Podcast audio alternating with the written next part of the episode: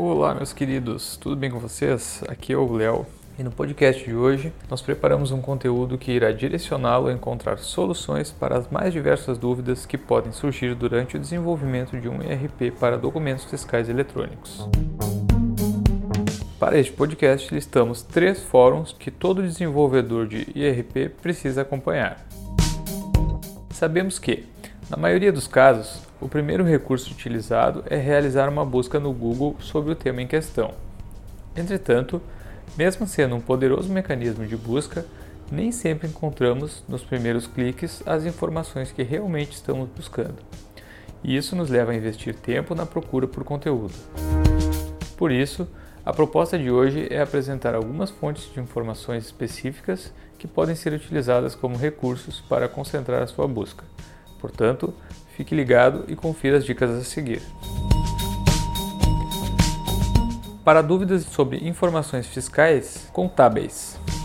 Para desenvolver um ERP para documentos fiscais eletrônicos, o desenvolvedor precisa conhecer a parte contábil que envolve estes documentos. No processo de elaboração do software, tão frequentes quanto as dúvidas técnicas são as dúvidas sobre a parte fiscal, ICMS, PIS, COFINS, etc.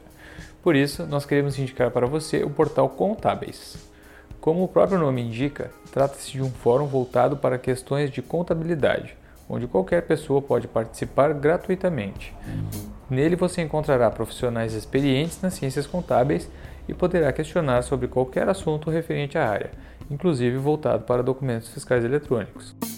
Atualmente, o portal conta com centenas de artigos já respondidos sobre as dúvidas mais frequentes em DFS aumentando a chance de encontrar rapidamente a resposta para um questionamento. Dúvidas sobre desenvolvimento? Stack Overflow. O Stack Overflow trata-se de um fórum voltado especificamente para a área de desenvolvimento.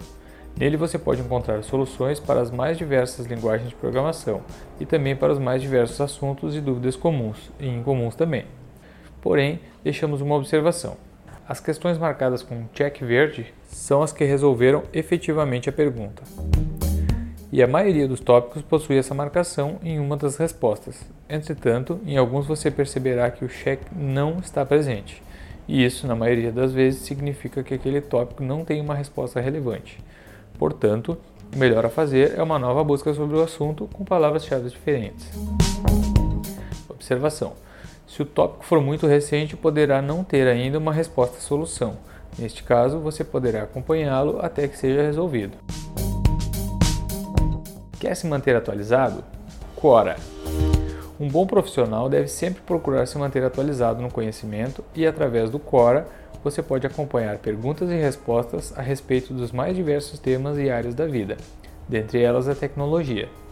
O diferencial do Quora para outros portais na mesma categoria é que somente pessoas que são referências em suas áreas de atuação podem responder às perguntas.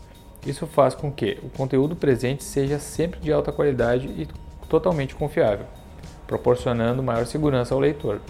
As dúvidas e perguntas presentes não são especificamente sobre códigos, mas irão mantê-lo informado sobre a inovação da tecnologia. Dessa forma, você poderá sempre oferecer os últimos recursos ao seu cliente, agregando valor ao seu IRP. Estes três fóruns podem auxiliar ainda mais o desenvolvedor de IRP na busca por soluções e respostas para dúvidas relacionadas a documentos fiscais eletrônicos. Não é necessário que você seja membro dos fóruns citados, mas será uma boa prática acompanhá-los e usá-los como fonte de informação. Além dos fóruns, você pode acompanhar também as publicações em nosso blog, onde preparamos sempre conteúdo sobre os assuntos relevantes que irão agregar valor ao seu software e ao seu conhecimento na área de DFE. Qualquer dúvida, nossa equipe está sempre à disposição para ajudá-lo.